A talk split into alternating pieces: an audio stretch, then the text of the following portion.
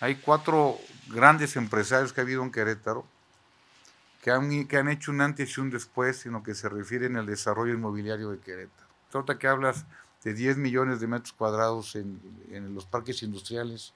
pues gracias a eso hay 10 millones de metros industriales donde trabajan. En México necesitamos no un millón de empleos al año,